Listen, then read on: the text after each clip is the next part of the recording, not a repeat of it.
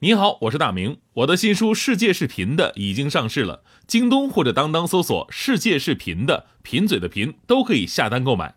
感谢您一直以来对我的支持，愿这本书能让您收获更多快乐。女士们、先生们，Ladies and Gentlemen，现在是大明脱口秀时间，掌声欢迎我们亲爱的 Star Me！欢迎各位来到今天的大明脱口秀，我是大明。呃，金九银十嘛，这很多朋友就很开心，因为双节来临了，放假出去玩什么的。但说实话呀，这双节呢有很多的担忧，那就是扎堆结婚的朋友特别的多。就算你不去呢，那人不到，礼得到。按照咱们现在北京这个随礼分子的基本款哈，我估计就是参加几次就就心疼几次。那好朋友呢也就算了，就怕那些莫名其妙的人啊，电梯里看上你了，哎哎，哥们儿给我来参来参加我婚礼啊，这就怕这样的。昨天呢，徐翔还给我发牢骚呢，啊说，哎，你们说好不好笑啊？我有个同学，平时连个电话都不打，现在呢，他要结婚，十一要结婚，昨天加我微信啊，给我发来什么婚礼请帖，不就是想让我去随礼吗？这种行为跟骗钱有什么区别啊？当晚劝他，我说强哥，你你不能把人呢想的那么的低俗，对吧？也许人家就是想跟你联络一下感情呢，对不对？对你这同学是大学还是中学的？强哥说拉倒吧，都不是，是的话还说啥了？这是我驾校的同学，我俩一共就一起学了三年车。呃，那我建议你还是把他拉黑了吧。这个确实，这个尤其每年这个到了五一、十一的时候，结婚的就特别的多。昨晚看一朋友发朋友圈说，现在天气已经越来越凉了，我就想问一下朋友圈，还有谁要结婚？还有谁孩子要生了？包括孩子满月的、升学的、乔迁过生日的，需要随礼吗？如果没有的话，这个月我想买件外套。其实想想也是啊，按照现在的市场行情吧，只要多几个好哥们儿结婚，我估计你一个月的生活费就没了。那么全国各地随份子的普遍价码是多少呢？昨天我看到一个关于全国结婚随份子的价格地图，发现每个省份的随份子钱是不一样的。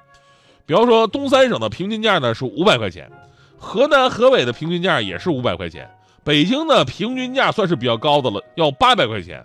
上海、浙江的平均价是一千块钱最高，当然我们说这是平均价哈。你要俩人关系特别好，那上不封顶，所以它会拉高一些值。那或者呢，有个别的就省份当中的某些城市，平均价位也要比全省的平均价更高一点。比如我以前所在的城市温州，现在据说普通的关系都要两千块钱。但是呢，新郎新娘并没有因此而赚钱，因为酒店呢，他们也想方设法的提高自己酒席的价格，几千块一桌的酒宴已经是凤毛麟角了。一万两万的比比皆是，所以这种情况下代表着，呃，就是你给人家两千，你觉得亏了，然后呢，那边新郎新娘收到两千，他们觉得自己也亏了。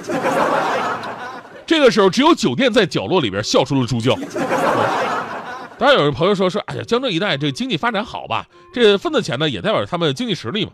其实据我所知啊，他们也是那种打落牙齿混血吞那种，没办法，按照风俗，你给我一千，下次我就得还一千二。互相攀比较劲儿，就形成了现在这个骑虎难下的价格。这咱就不说了啊。其实中国的中西部地区，并不发达的一些省份呐、城市，份子钱也不少。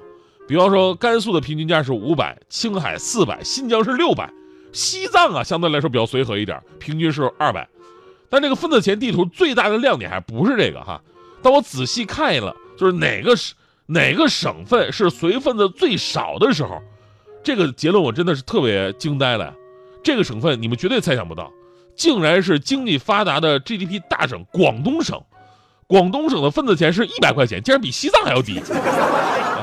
以前呢，有个广东网友发了一个就是让自己非常忐忑的帖子，说自己毕业之后呢在宁波工作，然后参加宁波同事的婚礼，自己也不知道江浙这一边都都给多少钱啊，根本就没往这方面想，然后特别自然的按照自己当地的习俗，按广东的习俗就包了一百块钱红包。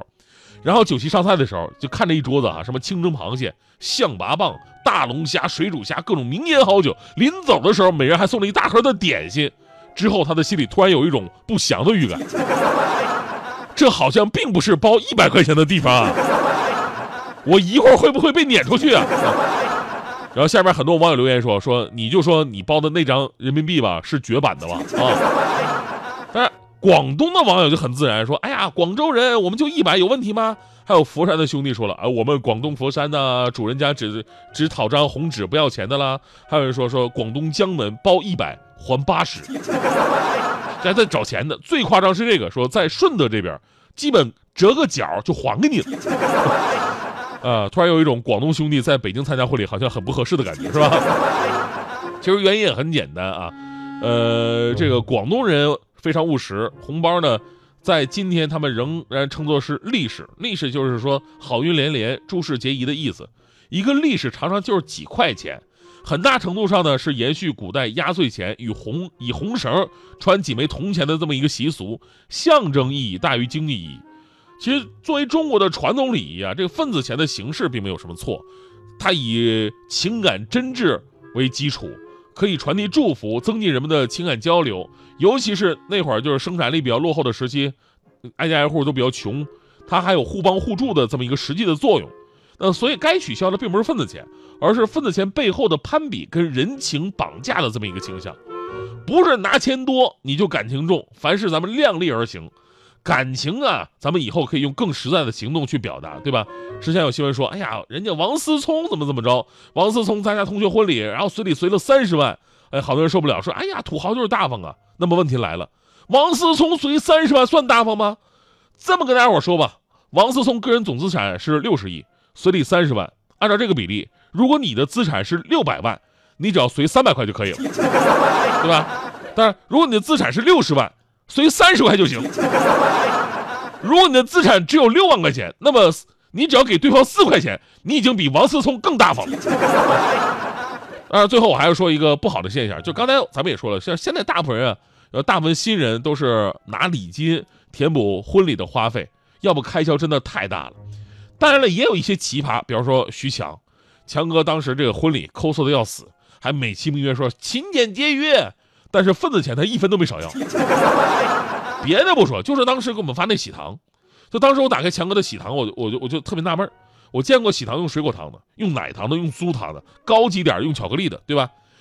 我那时候我那辈子这辈子完全第一次见到他用口香糖，哦，我就问强哥，我说强哥，哪有人用口香糖做喜糖的呢？结果强哥这特别有道理告诉我，啊，有什么不可以啊？口香糖。代表着婚姻的真正含义啊！最开始的时候甜甜蜜蜜，这久了以后就味同嚼蜡呀。但是它能让你放松下来，这不就是家的意义吗？当时听到这句话我就服了，我说强哥你真太厉害了，穷就穷呗，说话还一套一套的。在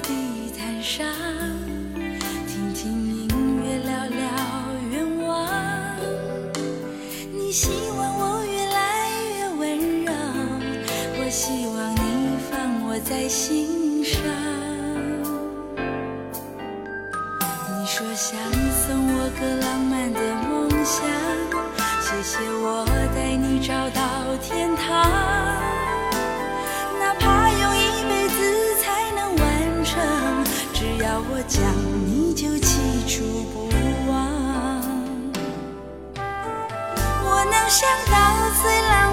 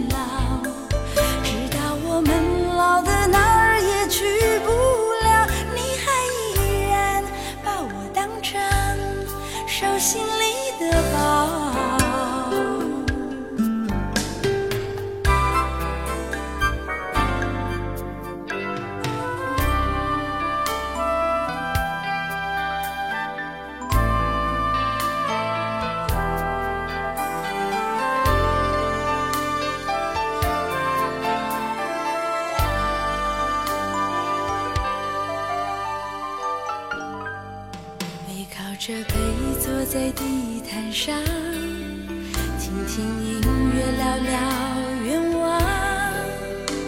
你希望我越来越温柔，我希望你放我在心上。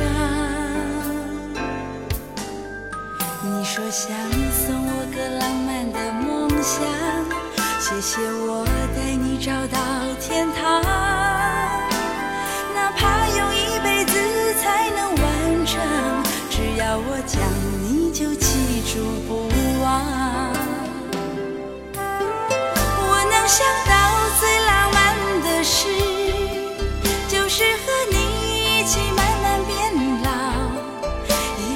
收藏点点滴滴的欢笑，